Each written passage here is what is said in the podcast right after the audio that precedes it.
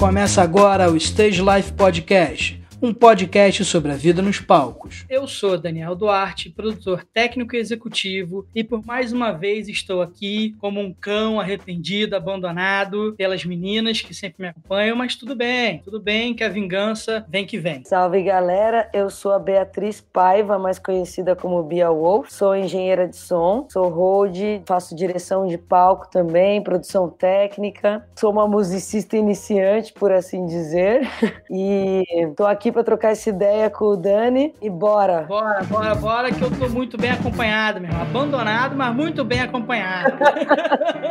Bia, olha só, pra gente começar essa troca de ideia, cara, eu quero de início te agradecer por ter aceitado o convite, por despender do seu tempo para estar com a gente, para trocar essa ideia. Para mim é uma puta satisfação ter uma profissional como você aqui. E nesse primeiro momento do programa, eu queria que você falasse do teu Instagram, das tuas outras redes, se você quiser, e aí fala, por favor, quantos anos de experiência você tem e em que área você está atuando hoje. Beleza. O meu Instagram é bia.wolf.paiva. Eu trabalho com áudio já fazem seis anos. Me formei no Instituto de Áudio e Vídeo IAV no final de 2014. Dei um tempo de aula lá no IAV depois que eu terminei, né? O pessoal que tira uma nota legal assim no curso pode se candidatar a ser monitor na escola e aí tem gente que acaba virando professor, né? Professor, professora, enfim. Uhum. Então você começa dando aulas práticas para próximas turmas, corrigindo provas e tudo mais. Eu fiquei oito meses fazendo isso, porém o ao vivo já logo me recrutou. E aí,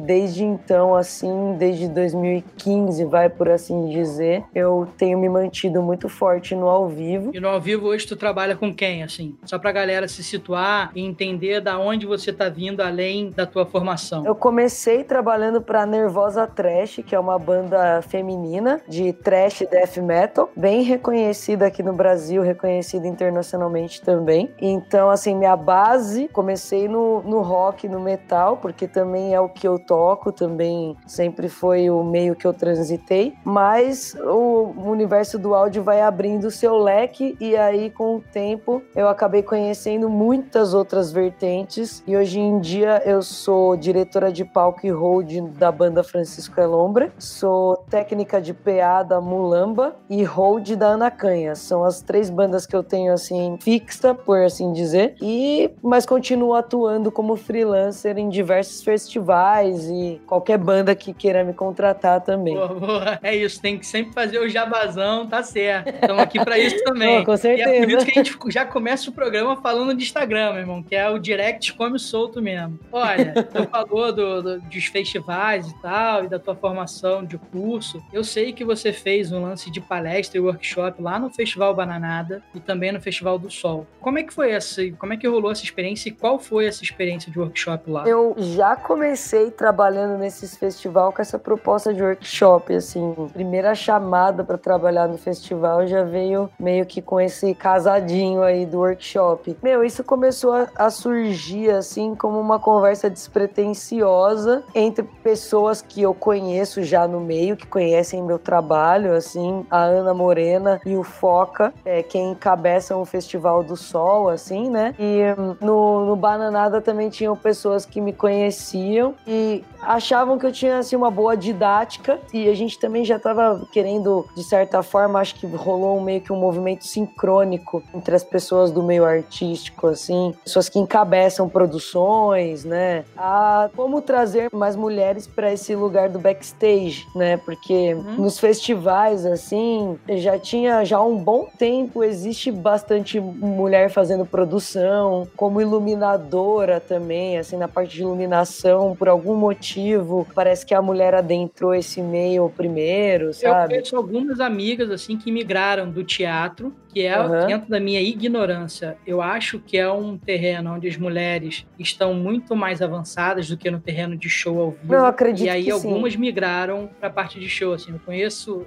de cabeça, assim, pelo menos dois nomes já que me vieram à cabeça. Mas enfim, desculpa, te interrompi. Você estava falando. Não, imagina, da... uma, é, é, é, importante também. É, uma, é, um, complemento, assim, eu acho que é bem verdade o que você falou, talvez o lance do, do teatro, formação é, ah, como atriz, a gente, nós mulheres já estamos já um, mais tempo a, nesse meio, né? Querendo ou não, vem, vai levando um tempo até a mulher conseguir é, adentrar diversos meios e tem uns que vieram primeiro. Eu acho que esse meio artístico aí, teatro e tal, veio primeiro e talvez a atriz lá perceba que ela tem uma afinidade com, com o que acontece no backstage e no teatro tem muito lance forte da iluminação, né? Não que não tenha som também, mas por algum motivo é, talvez... A luz e o som contam muito pra cena, mas você, é. eu acho que é possível, é, aí mais uma vez, eu tô falando num campo que eu não entendo nada, mas dentro da, da, desse campo que eu não entendo nada, eu acho que é muito possível você fazer uma cena, um drama, só com o movimento artístico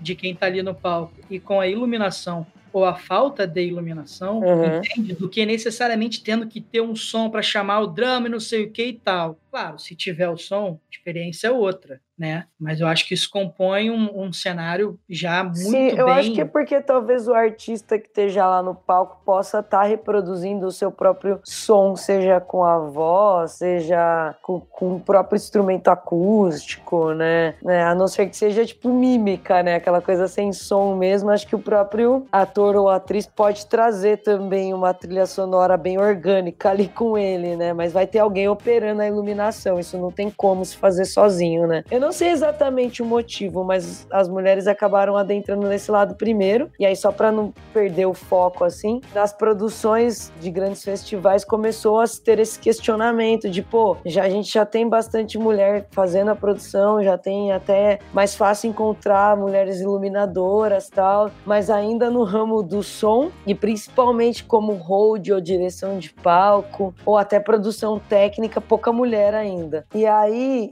esses grandes festivais através de contatos com o pessoal do backstage mesmo, mais mulher no backstage e tudo mais, começaram a ter essa ideia de, pô, vamos, vamos bancar assim um workshop de mulher que trabalha nesse meio, ensinando pra mulher, pra incentivar mesmo mais mulher a trabalhar nesse meio, porque querendo ou não faz uma diferença, mulher tá ensinando pra mulher, assim, uhum, porque claro. tipo, se é um, se é, beleza, o festival pode bancar técnicos para e abrir vagas só para mulher, mas ainda fica com aquele com aquela parada assim de, pô, mas é um cara me ensinando, uma coisa que talvez algumas pessoas um pouco mais tímidas ou um pouco menos confiante, talvez, fique ainda naquele lugar assim, pô, mas é uma coisa que só cara sabe fazer, sabe? Parece que uhum. quando a mulher tá ensinando para outras, cria um, um ambiente na sala onde elas podem se expressar mais, até na, no sentido da vulnerabilidade, de se não entender um assunto, perguntar de novo mesmo, sabe? Quando é uma sala só de homens ou com homens ensinando, tem um lance assim de tipo não querer demonstrar que não entendeu, por, um, por toda essa questão de estar tá sempre tentando se provar, saca? Então os festivais começaram a querer bancar isso. Tem que ter o bingolim maior do que o amiguinho, senão o teu bingolim não presta, entendeu? É por aí. Eu tô, eu tô entendendo o fio da meada é. e, e para mim muito assim, não é algo que me afete diretamente, evidentemente, mas uhum. eu tô entendendo com, com com exatidão o que você está falando e faz todo sentido. Eu boto fé. A partir do momento em que uma mulher não está se sentindo confortável, independente de qual seja o motivo, ela já está com a capacidade de aprendizado reduzida. Ponto, reduzida, acabou. exatamente. Até por esse lance de, de assim, ter o, todo o estigma de que, ah, não sabe sobre esse assunto. Então, o cara perguntando, assim, talvez passe despercebido, mas uma mina pode ficar achada, saca? Coisa besta, mas que bloqueia a pessoa. E os festivais a tiveram... de vocês, desculpa, a experiência de vocês lá, como é que foi? Com, com já então, aí as meninas lá, teve a repercussão maneira? Teve demais. Então, assim, no começo, posso dizer até que é, foi uma iniciativa, lógico, de mulheres que já estavam na produção do Bananada, por exemplo, que foi o primeiro festival que eu fiz isso, né? Que primeiramente quiseram abrir essa oportunidade, assim, até por terem sido questionadas por outras pessoas. Pô, e aí? Vocês estão felizes que a produção de vocês está super encabeçada por mulher, mas ainda não tô vendo mulher na técnica, na, no como hold, sabe? Ou até como carregadora. Isso despertou nelas esse pode crer, então vamos fazer, né? E aí elas. Oh, oh, sempre existiu um, um, leve receio no começo, que foi que todo mundo se surpreendeu. Pô, será que vai ter minas o suficiente aqui em Goiânia para preencher a turma? E aí, no final, todo o festival que eu fiz, o workshop, se impressionou assim, porque teve mais candidatas do que vagas abertas. É, sabe? que maneiro, assim, que de não imaginar que teria tanta interessada no assunto, assim, principalmente quando sai do círculo da bolha, São Paulo, Rio de Janeiro, saca? Porque quando você viaja pro São São Paulo ainda tem muito mais. Você mesmo sabe, né? Teve até aí uma. Teve aquele corre lá que eu, que eu fui pedir socorro a vocês. Falei, gente, tô precisando de uma mina que seja road, Parará, e aí? E fui atrás. E vou te falar a real, até agora, desde aquela época, ainda não, não chegou para mim, ainda não consegui encontrar, mas tô na busca. A gente vai devagarzinho, falando com os amigos, vai vendo o trabalho dos outros artistas uhum. e vai entendendo esse cenário. Mas, cara, deixa eu aproveitar e te fazer outra pergunta. Assim, eu não sabia que, esse, que o assunto ia decorrer para mulheres é. no campo de produção, mas tá errado, tô curtindo. Lá no programa tu falou da IAV. Uhum. Qual é a, a, importância da IAV na tua formação e principalmente como é que ela te ajudou a se colocar no mercado? Porque tu falou por alto que acabou se tornando, fazendo a prova e se tornando monitora. Eu sei que monitor lá faz a parte de correção de prova também. Uhum. Como é que funciona isso? Como é que tá no mercado então, assim? Né, antigamente, todo mundo que queria se tornar técnico de som, hold, direção de, de palco, era, era o aprendizado era sempre passado de um profissional para o outro. Era sempre tipo alguém que já estava no meio, que já tinha um grande conhecimento, que apadrinhava ou amadrinhava alguém muito interessado. Com o tempo, foi surgindo cursos técnicos. Eu não tenho conhecimento exatamente de como é lá fora. Eu sei que existe faculdade de engenharia de som em alguns lugares, acho que Estados Unidos Unidos ou Austrália, né? Mas, por exemplo, aqui no Brasil não existe. É curso técnico é o máximo que você vai achar, né? E o IAV tem um, já uma fama, assim, de ser um curso renomado na América Latina. Eu sempre já tive uma vivência no meio da música, né? Como fazendo cover, como fã mesmo, né, como amante da música. Em dado momento da minha vida, eu comecei a prestar atenção no backstage, até por amigos começarem a trabalhar no backstage. Por exemplo, Vander Caselli, que hoje é técnico de várias bandas bem grandes, assim, no meio do metal. Foi um cara amigo que eu vi trabalhar nessa área e me interessei e foi ele quem me indicou IAV, né? Quando eu demonstrei interesse assim, né, na profissão dele, troquei uma ideia com ele e falei, pô, curto, tô vendo que eu gosto de participar do que você está fazendo, como é que você entrou no meio, ele me indicou o IAV e o IAV assim me deu uma base teórica absurda e prática também, porque tem bastante provas práticas lá, eles procuram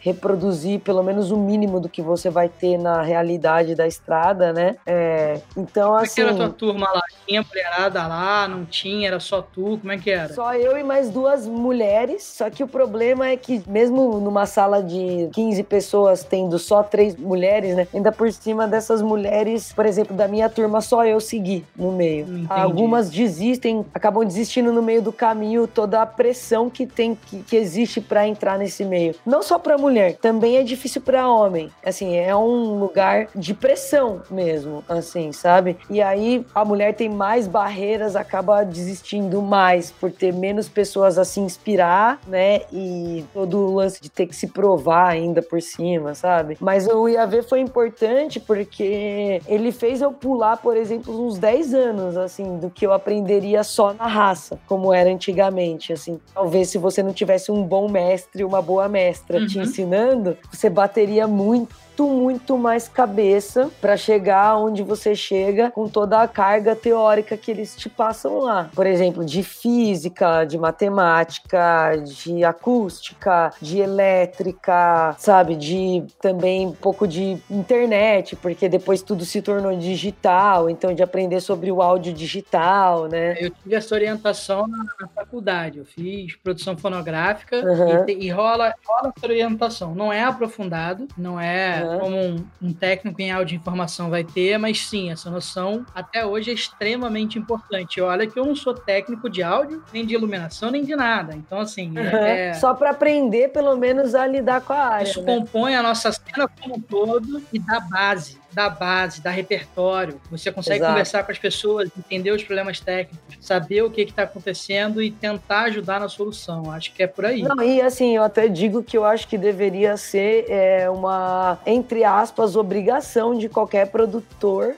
esse mínimo conhecimento para saber quem, como contratar a equipe, como contratar a empresa, para ter o mínimo de, de noção do que, que pode estar tá dando de errado na sua produção, no som, sabe? Para não ser também enganado, porque querendo ou não, infelizmente, como é uma área até não muito bem regularizada, assim, né? Uhum. É, quem não tem conhecimento acaba sendo enrolado, assim. A pessoa não entende por que, que a produção dela tá dando errado nesse sentido, porque não tem o mínimo de conhecimento técnico na área. Fez tudo certo da parte da pessoa, né? E aí quem ela contratou não tá dando conta do que devia ter dado. E aí a pessoa te enrola, te dá uma resposta nada a ver do que é realmente o problema, sabe? Você tem que saber o mínimo para até para poder cobrar né, da forma correta e até mesmo para saber quando não adianta fazer essa cobrança, para que você não Exato. incorra no erro de cobrar em excesso. Você só pode cobrar aquilo que aquele profissional que está do outro lado tem para te oferecer. Ou de, compre... coisa... Ou de compreender até se o erro foi seu. É, por exemplo, um festival que acaba atrasando extremamente no cronograma porque tem pouco carregador, por exemplo exemplo, sabe? Tipo, a pessoa, ela tem que saber aonde que ela falhou. Falhei em contratar pouco carregador, por exemplo. Não é, meus problemas não estão sendo os meus holds, nem meus técnicas de som, sabe? Uhum. Os equipamentos não estão chegando na hora que devem para quando vai acontecer a passagem de som, porque eu falhei na quantidade de carregador ou falhei no gerenciamento deles dentro do festival, se você tem mais que um palco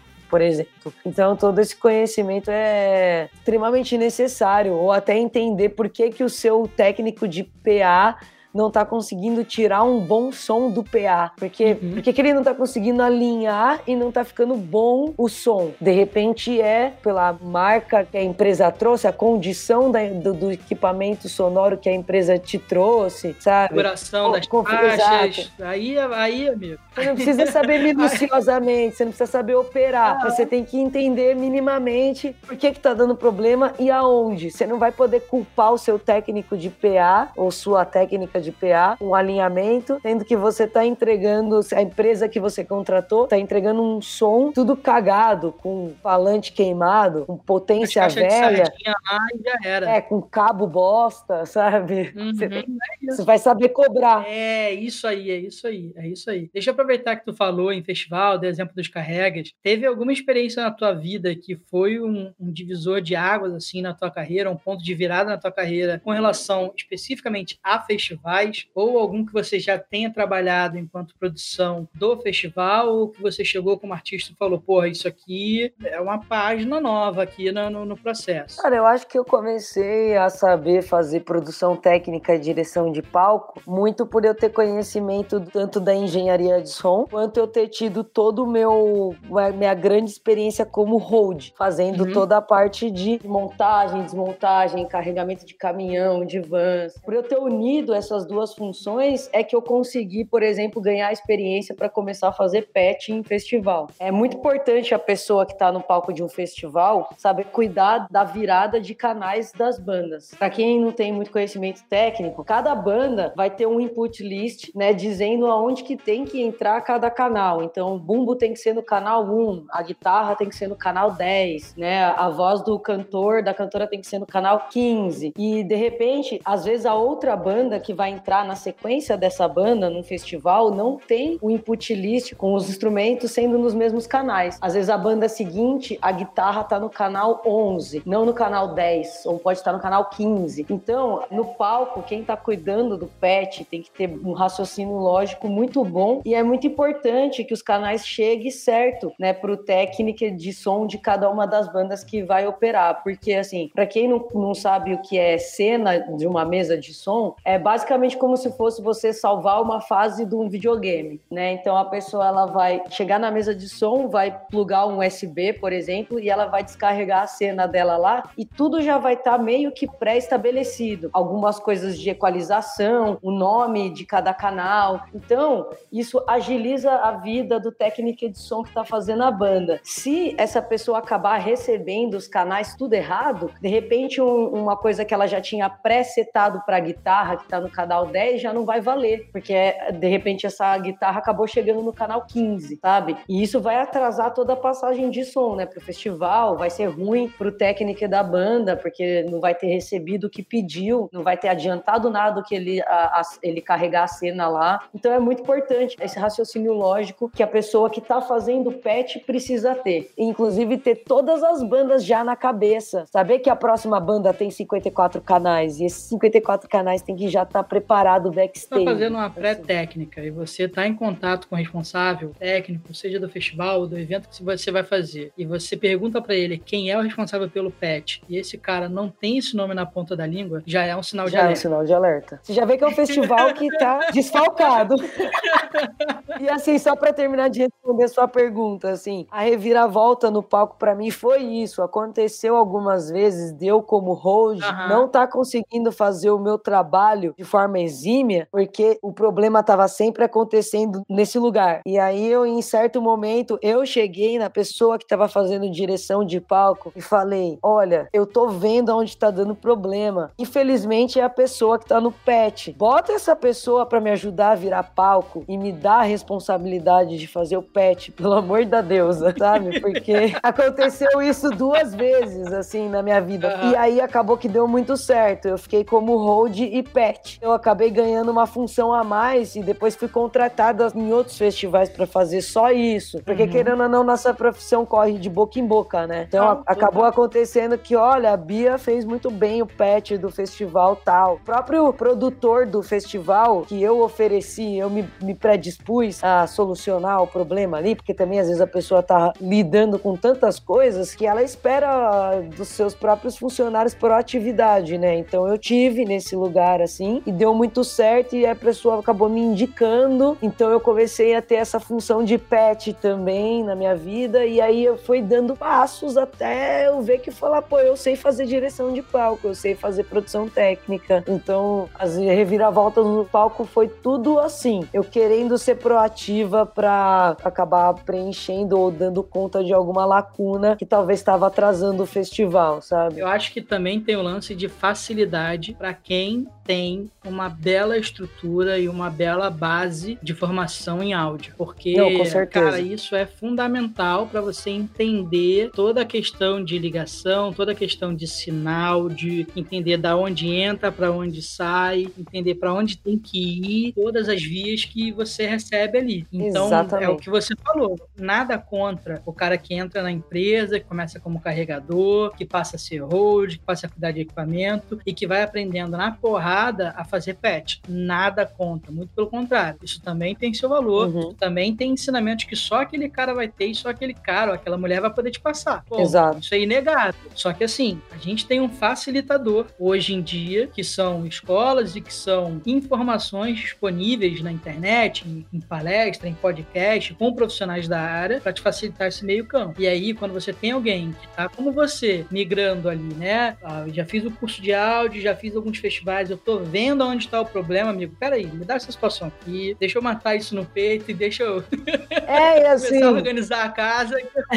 eu tô vendo que tá errado, não é possível. Tipo, não dá pra eu não fazer nada. Eu não saio de casa para isso, sabe? Exatamente. Eu não vou ficar virando todos os palcos com atraso. Eu quero que cumprir o cronograma, sabe? É isso, total. E assim, não é nem falando mal da pessoa, assim, porque, por exemplo, às vezes que aconteceu isso, talvez assim, foi alguém que foi jogado na fogueira, assim mesmo. Não era alguém que tava é, não querendo trabalhar, sabe? Sendo braço curto, saca? Não, não, a pessoa tava dando o máximo de si uhum, ali. Tanto uhum. que ela cumpriu bem outra função quando ela foi direcionada para outra função, assim, tá ligado? Era só que, tipo, é uma coisa que eu, por exemplo, como produtora técnica e direção de palco hoje em dia, num festival que eu vou estar tá tendo essas funções de contratar as pessoas, de, sabe? Eu não vou deixar essa lacuna. Eu vou querer alguém extremamente extremamente competente e com muito conhecimento nas duas áreas, tanto da parte de palco quanto de som, para cuidar do pet. Pode ser que essa pessoa faça mais do que uma função, dependendo do tamanho do festival, né? Mas tem festival que nem dá tempo, que realmente a pessoa fica só nessa função de virar os canais. Você pega duas, três bandas seguidas com 40, 50, 60 canais, amigo. Um abraço. Um abraço. Um abraço. Uhum. Tem, não tem chororô. Bia, eu queria saber, deixa eu mudar de assunto aqui mais uma vez, porque eu descobri uma parada nas minhas pesquisas, que rola um grupo que WhatsApp, se eu não me engano, que é o Café das Roads. Eu acho que é grupo de WhatsApp, eu não consegui. Grupo de WhatsApp. É, eu não consegui entender muito bem o que que era, mas eu queria saber o que que é de fato, quantas mulheres, mais ou menos, por alto participam desse grupo uhum. e se por um acaso tem como divulgar ele aqui, como é que as meninas que ouvem o nosso podcast podem fazer para chegar até vocês, enfim, para tentar ampliar essa rede um pouquinho, porque se eu puder contribuir com isso aí, eu vou ficar amarradão. Aliás, eu até perguntei nesse grupo quando você estava procurando, né, o road do Rio de Janeiro e tal. É que eu acho que, infelizmente, com a pandemia, talvez muita gente que estava iniciando e sendo tinha uma boa capacidade de seguir carreira acabou, né, fazendo ah, outra coisa. Pessoas que já estão estabelecidas no mercado acabam fazendo, achando uma ocupação de meio tempo, né, para passar pela crise. Imagina a galera que está chegando agora para tentar se formar Exatamente. e entrar. O como. café das, da Road foi o seguinte: lá no Bananada, eu conheci a Carol Douro, que é uma road muito, muito foda daqui de São Paulo, né? E quando eu conheci ela, eu tinha um pouco mais de estrada que ela já. Ela é até mais velha, um pouco mais velha que eu. Ela é batera, uma batera incrível, assim, muito foda. Tocou, tem bastante experiência de estrada e tudo mais. E ela tava começando como road e ela me viu trampar lá no Bananada. A gente trocou altas ideias, assim, encorajadoras, empoderadoras, assim, né? Ela também foi uma das meninas que acabou dando workshop comigo, trazendo outras meninas para esse ramo também, né? Ela é uma das manas que também acabou sendo contratada para dar esses workshops para recrutar mais mulheres, né? E isso automaticamente também acabou fazendo com que a gente trocasse essa ideia, principalmente da parte de hold, assim, pô, tem bastante mulheres técnicas de som, assim, muito mais do que hold, não no Brasil inteiro, mas no circuito Rio, São Paulo, muito mais fácil achar uma técnica de som do que uma hold, né? E gente falou, pô, as manas entraram bastante já nesse meio da técnica, já existe o grupo também, inclusive Mulheres do Áudio, tem as pioneiras lá, como a Florência, que tinha um grupo de estudos. Eu sou apaixonado pela Flor, cara. Ela é incrível. Ela é foda demais. E ela foi uma pioneira nesse sentido também aí, de reunir mulheres lá atrás ali, tipo, quando ainda era bem escasso mulheres no, na, na, técnica, né? De criar grupos de estudos, de passar trampo para essas mulheres, inclusive, tipo, pô, se eu precisar de alguém para me substituir numa banda, procurar primeiramente chamar uma profissional, uma mulher para substituir você, para dar uhum. oportunidade de trabalho, né, e tudo mais. Então essa união já acontecia muito com as mulheres do áudio, né? E daí numa teve uma conversa que eu e a Carol falou isso, pô, e as holds, né? Precisa ter mais, as holds precisam se unir mais, a gente precisa saber mais porque a gente acabava tendo só quase que uma a outra para passar trampo, uhum. sabe? Quando eu não podia, eu tinha a Carol e às vezes eu, putz, e quando a Carol não podia, quem, sabe? Então, a Carol até acabou tomando, encabeçando mais essa iniciativa a partir dessa conversa comigo e talvez com outras manas também, por exemplo, a Elis Menezes, que também é uma musicista, toca na Obirim Trio, também é, é hold,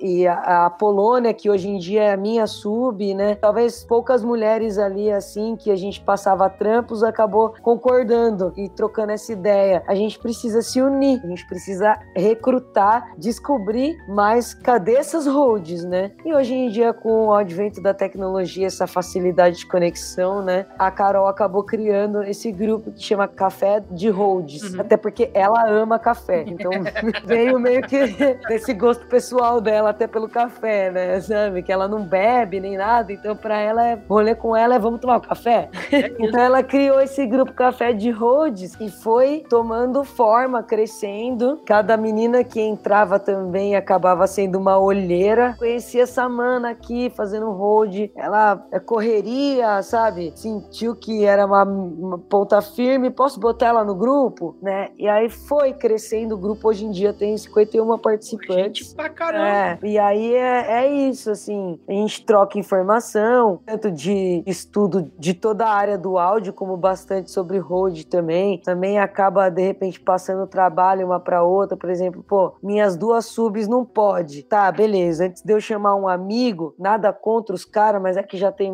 para eles é bem mais fácil descolar trampo, né? Antes de eu chamar uma outra pessoa, de repente vou jogar lá no grupo e perguntar quem que tá disponível para esse trampo, aí perguntar talvez qual que é a experiência da pessoa também, porque eu, eu pelo menos quando eu vou passar trampo para alguém, eu gosto de ter a garantia de que a pessoa que vai no meu lugar vai entregar um trabalho no meu nível, assim, né? Então eu tenho essa preocupação também. Eu não vou passar trampo para uma mina só porque é mulher, né? Eu preciso ter a garantia de que vai entregar um bom serviço, né? Então, às vezes perguntar para outras manas, oh, você já trabalhou com essa daqui que tá livre, indica, sabe? É meio que um grupo para isso, para se fortalecer, para empoderar, para estudar e para encontrar mais mulheres e ajudar essas mulheres a subir também no meio. E as mulheres que estão escutando esse programa, que se por um acaso ainda não fazem parte, mandem uma direct no Instagram da Bia, da galera. Pô, e aí, como é que funciona esse grupo aí? Quero ver se eu tô apto a Pode mandar. Vixe, vamos engrossar esse caldo porque precisa. Precisa, precisa. Muito, pelo amor de Jeová. Ó, você já fez umas turnês de América Latina que eu tô ligado. Sim. Qual é o nível técnico de produção que tu viu pelos locais que você passou, com quem você passou e se você acha que existe algum nível de igualdade do passo onde eles estão, do passo onde a gente aqui no mercado interno está? Como é que foi essa tua experiência? Cara, acho que em termos de América Latina, tá todo mundo meio na mesma, viu? Uhum. O rolê lá fora parecido com o rolê aqui, pelo menos na América Latina, né? Teve países que eu tive experiências mais difíceis,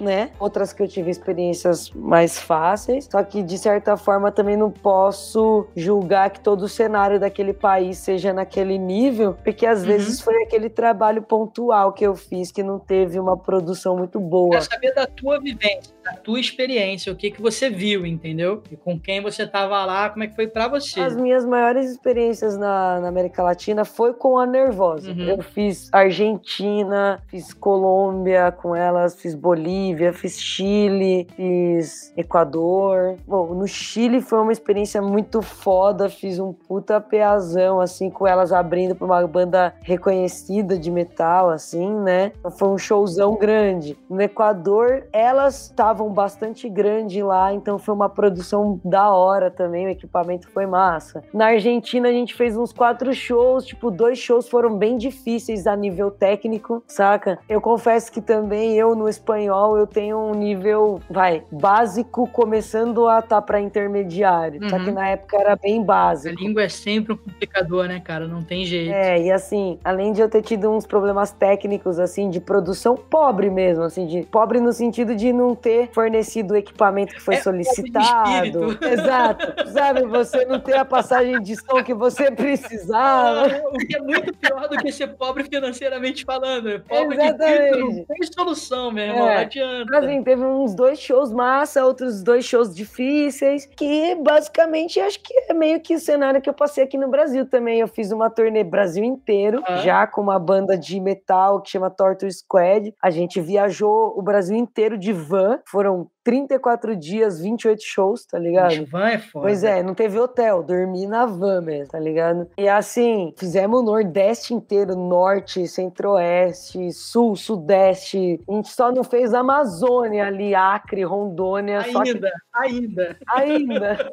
Mas foi tão diverso quanto os meus shows na América Latina, saca? Uhum. Por exemplo, no Recife, em Maceió, eu tive shows com estrutura muito massa, assim, muito foda, muito estruturas muito boas, foram shows incríveis. E aí, por exemplo, teve um show no Piauí que, cara, quase teve que cancelar, sabe? Porque é. não existia gerador, o gerador era fake, o problema com a energia lá. Aí quando eu fui checar a energia do lugar, fui até o gerador, o gerador era só uma carcaça e vinha dois fios do poste da rua, na verdade. É, isso um eu gerador por fake. isso não, Pois é, eu, nunca... eu vi. Nesse nível aí, hard, eu nunca vi não. Pois é, quase que queimou queimou cabeçote de amplificador, a mesa virou um pisca-pisca de luz de Natal, tá ligado?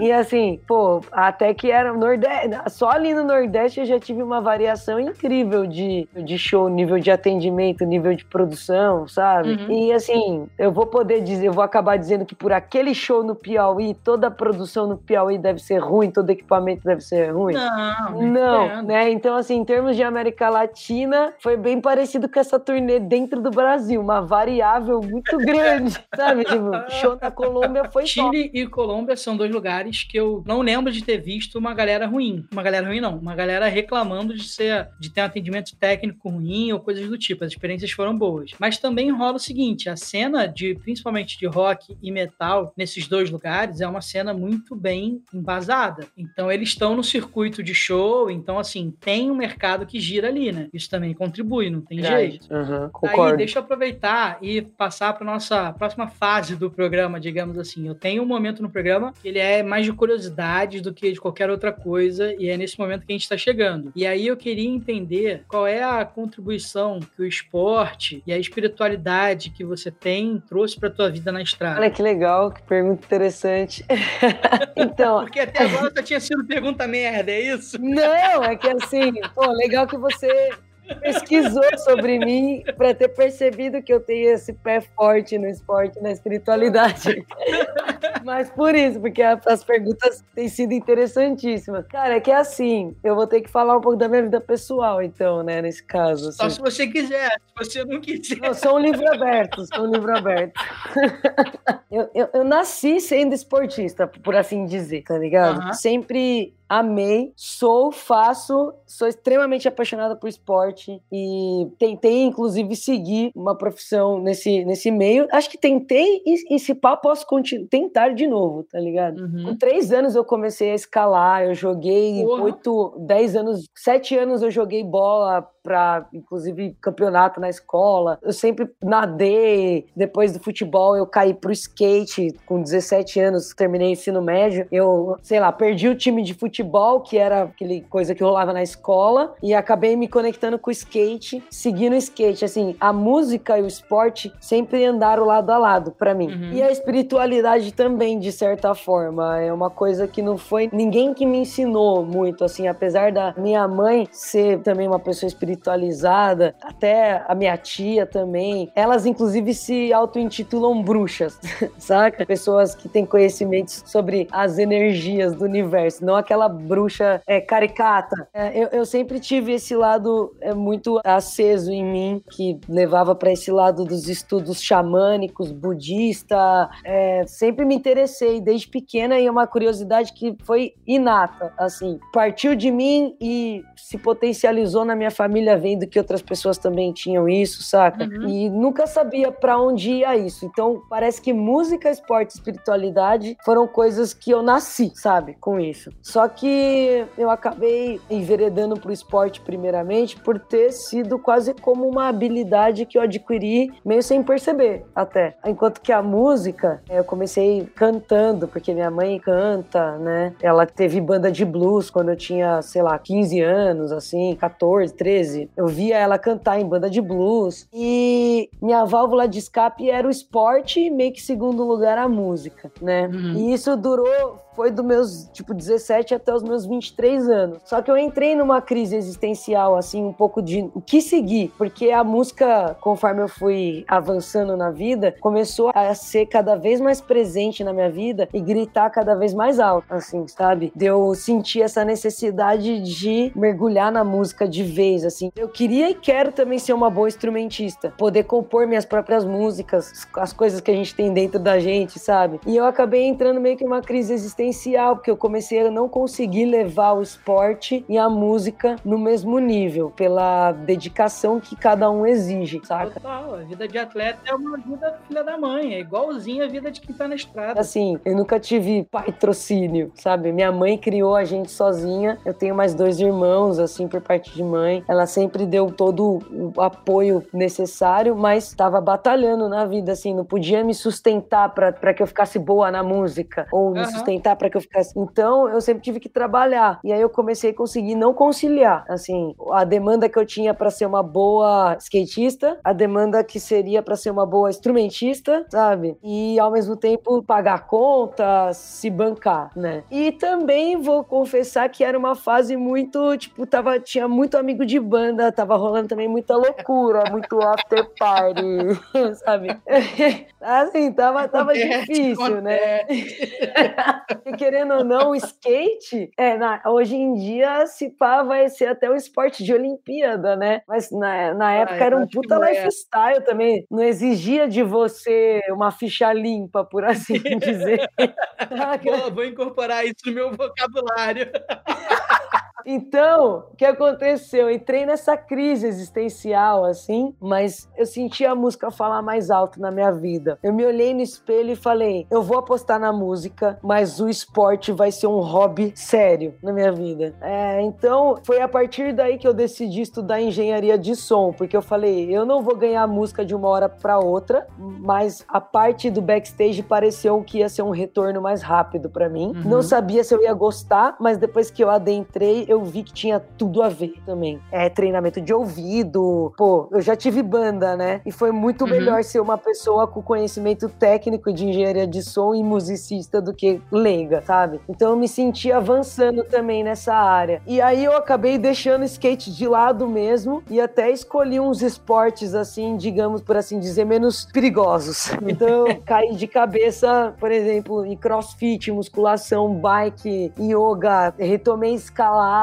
tudo isso machuca menos do que skate. Até luta. Incrível que possa parecer, mas é uma realidade. Incrível que pareça, até se você treinar Muay Thai, você tá mais seguro do que sendo um profissional do skate. É isso aí, é bem por aí mesmo. Então, assim, acabei seguindo o esporte como uma, um hobby sério, paralelamente à minha vida como engenheira de som barra uma musicista estudante. E hoje eu vejo que isso me traz muito benefícios, porque, assim, cara, você tendo uma vida proativa, você cuidando do seu físico, sabe? Sabe? Automaticamente você tem mais energia do seu trabalho para fazer as coisas, tá ligado? Por exemplo, já teve show que a mesa de som tava em cima do palco, tá ligado? Vamos assim dizer. Uhum. E aí você, você deve saber que para uma pessoa que tá fazendo PA, tirar um bom som do PA, né? Para quem não conhece, PA é as caixas direcionadas ao público, né? Public address. Você precisa estar tá na frente das caixas de som. Shows que eu não peguei que a mesa tava tipo do lado do batera. Eu só escutava a bateria, tá ligado? Eu não tinha um iPad para poder ir lá na frente do público. Ou se tinha a conexão de Wi-Fi entre a mesa e o iPad não era boa. Esse lance de Wi-Fi, cara, sempre dá pau, né? E, porra, mesa de PA, meu irmão, é na house mix de frente pro palco, né? E acabou, não tem essa? Exato. Então o que, que eu fazia? Eu literalmente passei o show inteiro correndo, indo pra frente do, hum. do, dos PA, indo pra mesa. Correndo pra frente dos PA, correndo pra mesa, tá ligado? Pô, Show é maratona, caralho. Maratona. E eu, que, e eu que vi as fotos dos profissionais de som bem-sucedidos, os caras barrigudos lá, na mesa de som. Achava que era uma profissão parada, tá ligado? Não é não, velho. Assim, beleza, se você estiver numa mega produção, se você estiver excursionando com Metallica da vida, pode ser que se torne uma coisa. Mas mesmo assim, é um trampo que te demanda uma capacidade física, principalmente como road. Pô, você vai carregar e descarregar um corpo de bateria que tem, às vezes pesa mais que 100 quilos, você vai precisar carregar em duas pessoas, é praticável, é, cabeçote, amplificador. Isso, pô, isso me trouxe toda uma consciência corporal até para eu não ferrar minha coluna, sabendo carregar peso direito, sabe? Tá falando com um cara de 31 anos que tem três hérnias na lombar por não ter essa consciência. Pois Olha é. aqui a, a... E assim, eu sou uma entusiasta do, do, do, do, exercício físico, tá ligado? Eu acredito que o exercício físico, por mais que você não seja um profissional, um atleta, qualquer coisa desse sentido, você acaba sendo uma pessoa melhor para você, na sua vida, no seu trabalho também. Então, Tudo, pra mim, cara. o exercício entra nesse lugar, assim, do meu trabalho, sabe? Eu ser essa pessoa extremamente proativa e enérgica e pronta para qualquer coisa no trabalho, porque eu tô com esse meu meu lugar saudável. É isso, tirou E a onda. parte espiritual, vou resumir até, assim, por exemplo. Eu amo meditar hoje em dia. Meditação, pra mim, é tudo. Lidar com a pandemia, com tudo que a pandemia trouxe de incertezas. Teve gente que teve crise de ansiedade, teve gente que talvez caiu ali num lugar negativo de sem esperança, né? Enfim, a meditação, trabalho espiritual, sem falar em religião, assim, nada nesse sentido. Aquela conexão com você mesmo, com o seu eu superior, sabe? Com o universo, com a natureza, Uhum. sabe? Tudo isso me ajuda a lidar com pessoas, porque na nossa profissão você tá ligado, você tem que estar lidando o tempo todo com equipes diferentes. Se você é a equipe da banda, você vai lidar com a equipe do palco que vai te receber, com a produção local. Se alguém te contrata para um freela numa banda, você lida com a produção da banda, com músicas, músicas que de repente são mais calmos, outros que são mais nervosos, sabe? E você, como profissional dessa área, você mais do que eu tá ligado que é uma área que tem pressão, né? Uhum. Só o público ali tá totalmente relaxado nesse sentido, né? Tá, tá indo para curtir mesmo, tirar uma onda. Existe a pressão que a banda tem sobre si próprio de entregar uma boa apresentação. Existe a produção da banda que tem toda a responsabilidade de fazer com que o artista tenha tudo que precisa para entregar uma boa apresentação. Todo mundo ali numa tensão, tem um cronograma a se cumprir, é sempre corrido, né? A gente sempre tem prazos muito curtos para fazer as nossas funções e entregar elas de forma exímia. Então, é é uma grande pressão nesse lugar. Se você é um profissional que acaba nesse lugar deixando o emocional te conduzir para um lado ruim, de se irri- irritar com algum imprevisto, de se é, acabar ficando nervoso com alguma coisa que não foi cumprida do rider, isso te impossibilitar de conseguir achar formas de contornar aquele problema, ou até de ser, de ter cordialidade, de ter ética com equipes e, sabe, até de ser sincero e falar, pô, não vou conseguir cumprir com o que eu te prometi porque aconteceu tal coisa, sabe? Tudo isso, você só vai ser uma pessoa que consegue lidar com todas essas variáveis e toda essa gama de pessoas que você tem que lidar se você tiver num lugar bom emocionalmente, sabe? Equilibrado, confiante da sua capacidade também, do seu conhecimento profissional e trabalhar a sua espiritualidade, seja ela o que for, seja meditação, seja o que quer que você considere que te mantenha num bom estado de espírito, sabe? Uhum. Também vai te levar a ser um grande profissional nessa área, onde você tem que se relacionar tanto, cumprir prazos curtos, cumprir demandas.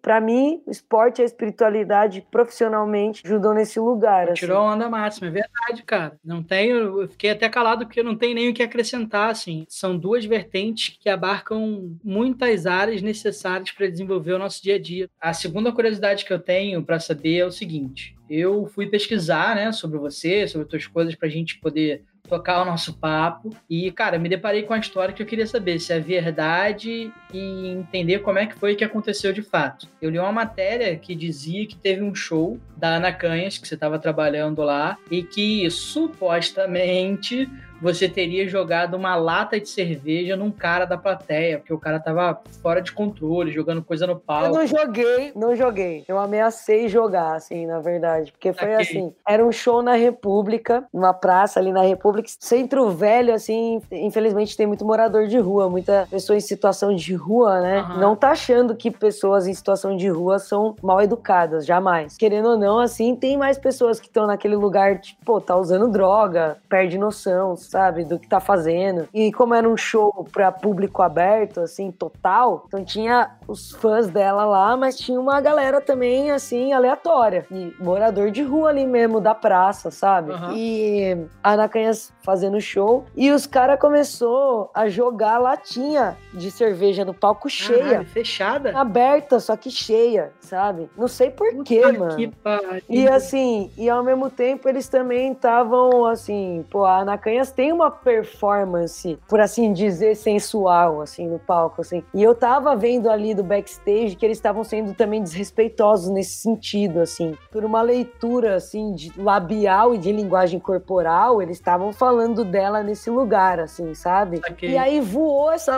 essa latinha umas duas vezes no palco, eu não consegui ver exatamente qual deles que jogou. Penhas começou a ficar preocupada, incomodada, óbvio, porque se uma latinha cheia atinge ela, machuca, né, velho? Tem nem o que... Na terceira vez, eu acho que na terceira vez eu vi quem jogou. Já tava assim, já tinha, já tava com no meu limite assim de paciência para não interferir no show, assim, não chamar atenção, né? Sabe? Uhum. Aí na terceira vez que ela tinha caiu no palco que caiu bem perto dela, não, já deu, velho. É isso, saca? Eu, eu falei, aí eu já nem me importei se eu poderia também tomar uma bronca da produção, porque querendo ou não, a gente fica preocupado com esse lance de, pô, vou entrar no, no, no show, vou chamar uma certa atenção para mim, saca? Uhum. Se eu fizer isso. Mas eu, nesse, nesse momento eu não me importei, me importei mais com a segurança dela mesmo, sabe? Aí eu peguei a latinha na mão e olhei olhei bem no olho, assim, do cara que jogou a latinha, assim. Olhei e apontei o dedo para ele, dizendo, tipo, eu vi que foi você, tá ligado? E aí eu amassei a latinha na frente dele, assim mesmo, sabe? E meio que num gesto, assim, de tipo, mano, é aqui é, você tá no meu ponto máximo de tolerância. Até senti vontade de jogar a latinha nele de volta, sabe? Mas eu mirei, assim, na, no pé dele, na verdade, na frente dele. Eu joguei com força, mas eu joguei na frente dele, querendo dizer, assim, meu, se você tacar de novo, ou eu vou devolver na cabeça, ou já vai ter segurança avisado e você vai ser retirado daqui, sabe? Só que acabou viralizando essa parada, alguém tirou foto e... Era disso pra caralho, em tudo que é lugar. Daí eu li assim, eu falei, bicho, eu acho muito difícil que uma profissional com a formação que a Bia tem, com tudo que ela faz, vai jogar uma lata de cerveja em alguém na plateia. Então eu vou trocar essa ideia com ela para ver qual é, para entender, porque, bicho, né? Tipo assim, é isso, fere alguém. Onde eu joguei, inclusive, tinha aquele espaço vazio, que é para quem vem tirar foto. A, a, vala ali, o vão, né? Vão, eu joguei no vão, assim, sabe? Uhum. Só que eu joguei na frente da pessoa. Recebeu o recado, tipo, meu, tô ligado que foi você. Bicho, se é comigo, na primeira lata já tinha segurança em cima dos caras. Não tem. Você ainda teve uma paz de espírito que eu é jamais que teria. Os caras estavam meio dispersos assim na segurança, sabe? Uhum, e uhum. até eu sair do palco para chamar um segurança e avisar isso, poderia ser que a Ana Canhas chutasse um fio, outra latinha pegasse nela, sabe? Uhum. Então a última coisa que eu queria fazer era sair do palco pra procurar um segurança para falar, ó, aquele fulano tá jogando latinha cheia no palco. Porque nessa pode acontecer um monte de coisa já em cima do palco. Sim, total. Tentei resolver da forma que eu achei mais rápida, assim, sabe? E funcionou, no fim das contas. Ninguém mais jogou nada. Não é isso, amigo. É missão dada é missão cumprida. Exatamente. Cara, olha só, a gente tá chegando na, na, parte final do programa, Bia. E aí a gente tem umas perguntas fixas que a gente faz para todo mundo. E a primeira delas é a seguinte: eu quero saber se no início da tua carreira passou pela tua cabeça que você estaria hoje como e aonde você está e com a relevância que você tem? Eu, quando eu entrei no IAV e percebi que aquele era um assunto que eu me interessava muito, eu confesso que, de certa forma, eu tive uma visão ambiciosa, assim, de tipo, dedicar nessa parada aqui, eu vou conseguir fazer essa parada direito, assim. Uhum. E por esse motivo, eu quebrei as barreiras que geralmente, infelizmente, algumas alunas lá do IAV, por mais que tirem notas boas, elas acabam desistindo da área, assim, sabe? Qualquer desafio, assim, a mais que chegasse para mim, assim, por eu ser mulher, na verdade, me incentivava mais ainda a provar o meu valor nessa área. De certa forma, eu sempre me achei capaz de ser uma boa profissional quando eu percebi que eu gostava do assunto mesmo. E tu já pensou em desistir? Nunca, nenhum momento, nem nesse momento de pandemia. Boa. Tô com saudade demais dos palcos. Foda, né? Isso é foda demais. Eu evito ficar puxando o assunto pandemia aqui no, no podcast, porque só tem dois caminhos. Ou a gente vai pro caminho saudosista, é. ou a gente vai pro caminho desespero. Vamos passar por essa, vamos tocando baile. Mas eu confesso que eu tô com saudade até dos perreios. Porra, claro, pelo amor de Deus, velho. Pelo amor de Deus. Ó, eu quero saber se você pensa na sua aposentadoria. Na real, eu quero saber como você pensa a sua aposentadoria. Cara, aí você me pegou, viu? Sabia? Eu sou MEI, né? Eu sou, pelo menos, eu sou uhum. microempreendedora individual, né? Eu não sei exatamente o que os impostos lá que eu pago por ser MEI pode me proporcionar de segurança na minha velhice. Eu não tô atualizada, mas ali tem um pagamento de previdência no valor mínimo e não impede de você, ao longo dos anos, do tempo, fazer maiores aportes, eu só não sei como é feito. Mas eu sei que ali existe uma garantia mínima do que a Previdência propõe. Se é que a gente pode contar com Previdência no nosso país, né? Mas enfim, segue o bairro. É, confesso que a minha mãe já me fez essa pergunta também. Mas tá pensando na sua velhice, minha but, Mas assim, eu não sei se é porque ainda sou, me sinto muito jovem, tá ligado? Uhum. Porém, eu também tenho, assim, não é ser total foda-se pra isso, né? É, eu confio um pouco no fluxo do universo, aonde ele vai me levar, sabe? Sim, eu acho que for fazendo tudo na minha vida de coração mesmo, assim, e bem, saca? De alguma forma eu vou criando bons caminhos para mim, sabe? Uhum. E assim, quanto mais velho você fica nessa profissão, mais você tem experiência auditiva, conhecimento musical, assim, né? Eu vejo muita pessoa, é, grandes produtores, assim, de estúdio que fazem gravações e mixagem incríveis, né? E se tiver com saúde, você pode estar tá fazendo isso com 80 anos, contanto que você tenha cuidado muito bem da sua saúde auditiva, principalmente, né? Porque a uhum. gente, ao longo da vida, é, dependendo de como a gente cuida da nossa audição, a gente perde principalmente a capacidade de ouvir bem os agudos, total, né? Total. É só de ter uma consciência disso, de estar, tá, né, sempre fazendo exames até, né, para ver como é que tá a sua audição e tudo mais, assim. Então, assim, eu pretendo estar trabalhando enquanto velha também, porque acho que esse é o lance de a gente fazer o que a gente gosta na vida. Boa. Não é um fardo, você vai ficar, ah, meu Deus, quando isso vai acabar e eu vou poder simplesmente não fazer bosta nenhuma e só ficar sentada numa rede olhando pro mar, tá ligado? Confesso que eu não tenho essa vontade. Faz parte. E faz eu parte. posso dizer assim que na minha família as pessoas até são assim. O meu vô ficou bem velho mesmo assim. Ele, o que ele mais fazia era falar assim: Ah, quero morrer logo, não posso mais fazer o que eu gosto. que eu passei essa pessoa desejando a morte, né? Mas assim, eu quero cuidar bem da minha saúde para poder estar, obviamente, talvez trabalhando menos e curtindo mais, né? Numa posição onde eu possa receber muito bem pelo que eu faço e daí não precisar me matar tanto assim com as coisas, né? E ter mais tempo livre, né? Mas também não penso em ser só sustentado e não fazer nada, não. Se você não fosse do meio de produção do mercado musical, o que, que você estaria fazendo hoje? E aí, no teu caso, tem um porém. A gente já falou sobre isso aqui, dos esportes e tal, então vou limar os esportes também dessa tua possibilidade de escolha. Eu quero saber uhum. o que, que você ia se propor fazer se não tivesse essas possibilidades. Não fosse nem música, nem esporte? É... Olha, facilmente seria, por exemplo, uma pessoa que faria aqueles documentários da vida selvagem. Descobre essas paradas assim? É, sabe, sabe aquelas pessoas que, por exemplo, vão lá pra África e ficam, tipo, seis meses entendendo o comportamento dos leão para conseguir filmar coisas importantes sobre a vida dos leões, sabe? Tipo, o leão caçando, como que se acasala, porque a galera que filma, faz esses documentários da vida selvagem, de certa forma eles têm que conseguir se fundir com a natureza local, porque os animais, inclusive, não podem perceber que estão sendo filmados, senão eles acabam não tendo o comportamento natural deles. Por mais que essas pessoas sejam operadores de, de vídeo, dessas tecnologias, tem que ter uma, uma grande integração, assim, com a natureza. Eu super faria isso, ou eu super seria também uma pessoa que resgatasse reintegrasse animais selvagens. Eu gosto muito de natureza e de todo esse lance de conexão com a natureza. Então eu faria isso, ou eu seria também uma bióloga que teria um grande conhecimento sobre plantas e a alquimia das plantas.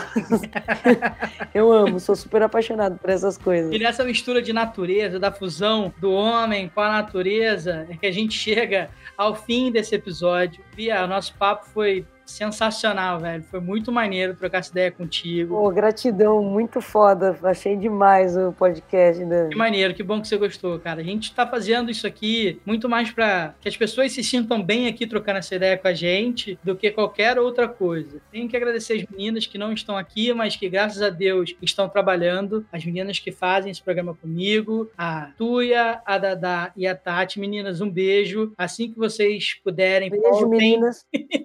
E, Bi, esse tempo final, cara, é para, além de te agradecer, para que você possa falar mais uma vez das suas redes, você possa divulgar o que você quiser e deixar um recado final também, se você tiver na pilha. Então, a minha rede, infelizmente, por enquanto é só o Instagram. Eu acho que eu deveria ter LinkedIn ou blog ou sei lá, qualquer coisa desse tipo, mas eu só tenho o meu Instagram mesmo e tá um pouco misturado com a minha vida pessoal. Uhum. É o bia.wolf.paiva. Sei lá, se quiser ver trampo lá nos highlights, tem milhões de de stories só de trampo, assim. E o que eu posso deixar de mensagem, assim, meu, pra, pra galera é, uma, me colocar à, à disposição para direcionar, tirar qualquer dúvida, auxiliar qualquer pessoa que se interesse pela minha profissão, né, ou qualquer uma dessas outras coisas que eu falei aqui. Sou super disposta a trocar ideia. Alguém que queira ser colocado, por exemplo, no grupo lá, Café de Rhodes, alguém que esteja querendo seguir nessa área. Agora eu vou dar, por exemplo,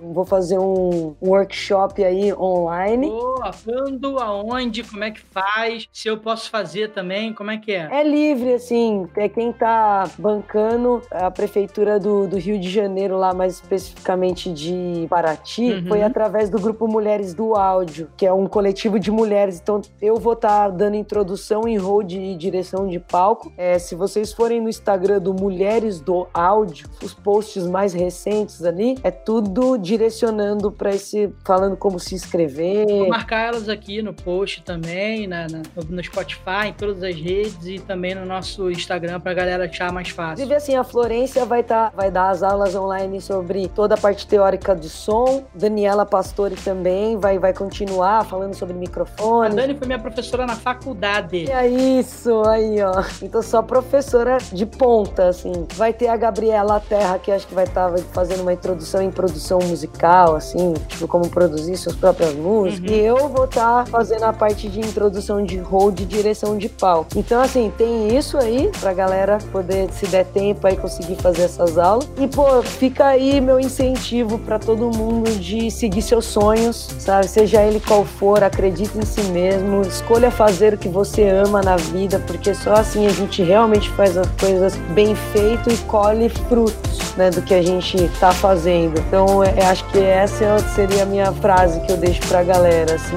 Não tenha medo de fazer o que você sente que é o que vibra o seu coração mesmo, sabe? Vai, acredita que você consegue passar por obstáculos, todo mundo tem capacidade de aprender, todo mundo, quando quer faz de coração. Então, acho que essa é a minha mensagem que eu deixo aí pro pessoal. Pô, tirou onda máxima, meu irmão. Pega isso aí, anota, entendeu? Cola no caderninho, porque vale a pena. Bicho, estamos encerrando mais um episódio. Bia, brigadão Obrigadão. Galera, até a próxima. Agradeço, Dani. Tamo junto, tamo juntasso. E para você que acompanhou o podcast hoje, entra lá no nosso Instagram, o arroba StageLifeBR, que é por lá que a gente posta as novidades e é por lá que vocês podem entrar em contato, mandar suas perguntas, dúvidas e contribuir indicando profissionais para estarem aqui com a gente. Stage Life Podcast, um podcast sobre a vida nos palcos.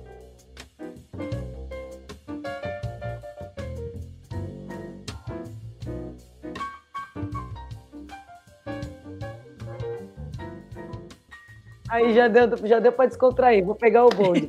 Salve, galera.